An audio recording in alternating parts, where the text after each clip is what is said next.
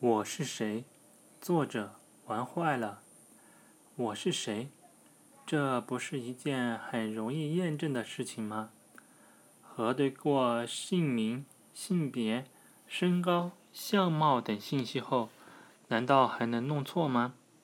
客观的讲，单从外貌特征来判断，这似乎不是一件很困难的事情。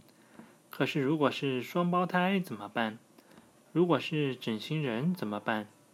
他们的外貌特征是那么的相似，要想快速的分辨出谁是谁，还真不是一件简单的事情。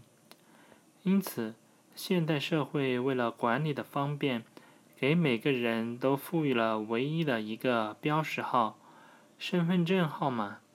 现在的小孩一出生，只要去办理了户口登记手续。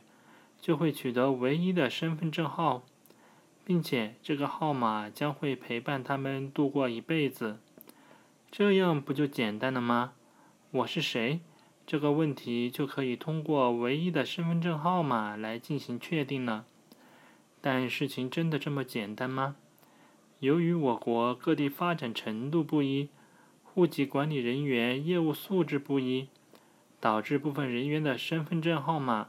仍然存在重号、错号的情况。对于这些人来说，要想通过身份证号码来确定他们的身份，其实没有那么简单。并且，由于我国幅员辽阔，各地信息化程度不一，即使是最基础的户籍管理系统，不同省份的同步情况仍各有不同。这种不同步就导致了新的问题。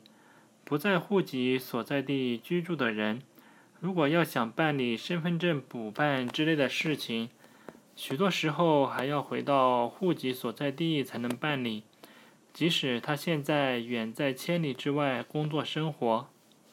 我是谁？这看似是一个哲学问题，但有时候却在生活中成为了我们需要面对的现实问题。